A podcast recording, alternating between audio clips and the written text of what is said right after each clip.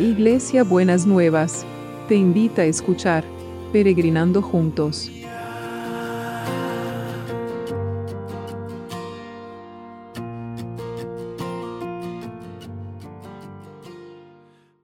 Buen día mis peregrinos, ¿cómo estamos en este domingo?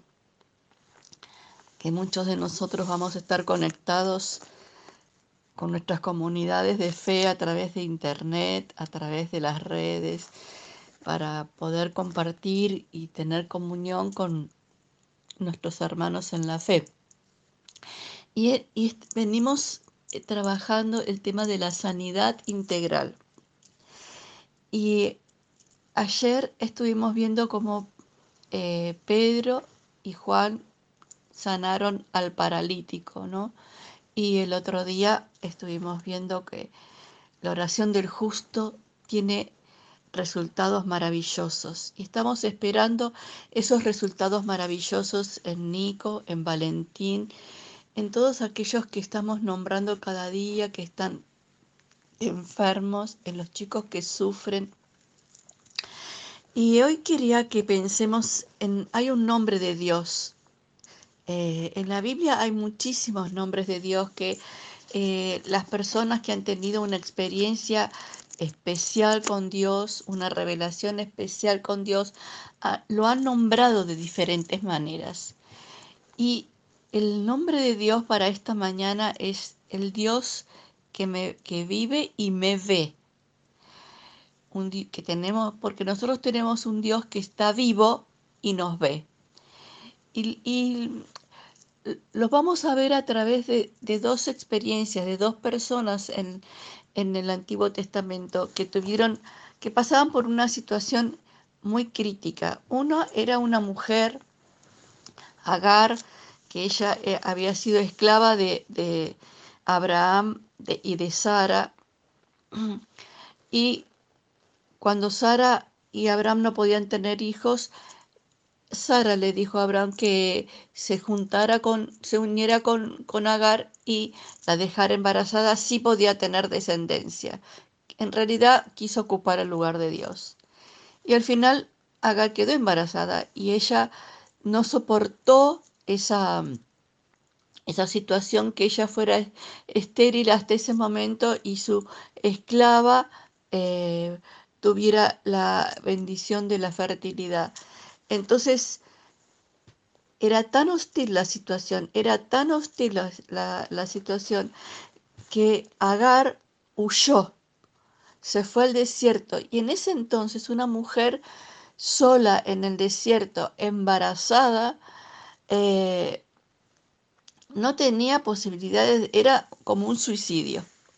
Entonces huye al desierto y un ángel del Señor se le presenta y le pregunta, una pregunta que sería para otro devocional, ¿no?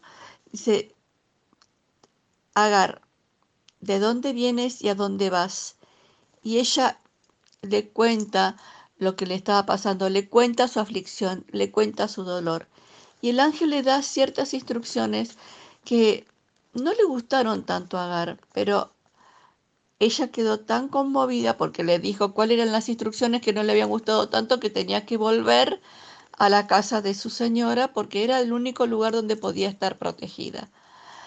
Y entonces ella dice, como Agar había hablado con el Señor y lo llamó el Dios que me ve, el Dios que me ha visto y todavía estoy viva.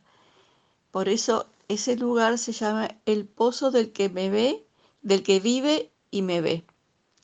Entonces, el Señor ve la, aflicción cuando estamos pasando por momentos de hostilidad, cuando sentimos hostilidades. A veces estas hostilidades no tienen que ver con, a veces tienen que ver con personas, pero a veces tienen que ver con historias que tenemos que terminar de resolver y que nos revuelven y nos revuelven y nos revuelven la vida y no podemos terminar de poder pararnos en pie.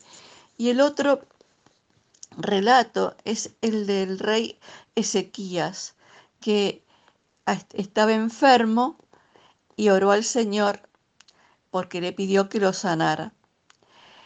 Y dice Ezequías oró así al Señor.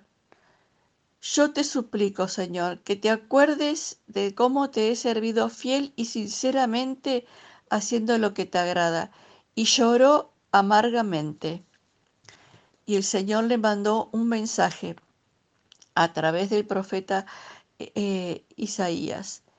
Y le dijo, yo he escuchado tu oración y he visto tus lágrimas. Voy a sanarte y dentro de tres días podrás ir al templo del Señor. Una era una aflicción física, una enfermedad física como estamos orando, y otro era una aflicción emocional que también tiene implicaciones espirituales que nos quitan la paz, que nos quitan la, eh, la serenidad, que nos quitan la angustia. Entonces, en esta mañana quiero que nos encontremos con este Dios, el Dios que me ve, el Dios que vive y me ve. Porque muchas veces cuando pasamos estas aflicciones pensamos, ¿dónde está Dios en esto? Y hasta tenemos crisis espirituales. Pero no importa de las crisis espirituales que tengamos si lo podemos resolver bien. Porque si yo tengo un Dios que no puede contener mis crisis, la verdad que no, no me significa para nada, no, no, no, no me sirve para nada. Pero si yo tengo un Dios que me puedo derramar y decirle, no sé por qué me pasa esto, estoy angustiada, por hasta cuándo voy a estar, tener que estar cargando esta, esta situación, esta historia, hasta cuándo no voy a poder encontrar paz, o hasta cuándo voy a tener que estar soportar esta enfermedad, lo que sea. Cuando clamamos así, cuando lloramos delante de Dios, el Dios nos ve. Tenemos un Dios que vive y nos ve y genera una respuesta. Siempre en la Biblia que dice que Dios vio, siempre generó una respuesta, nunca se quedó quieto. Y en esa fe y en esta esperanza vamos a estar orando en esta mañana. Y vamos a orar muy especialmente por Cecia.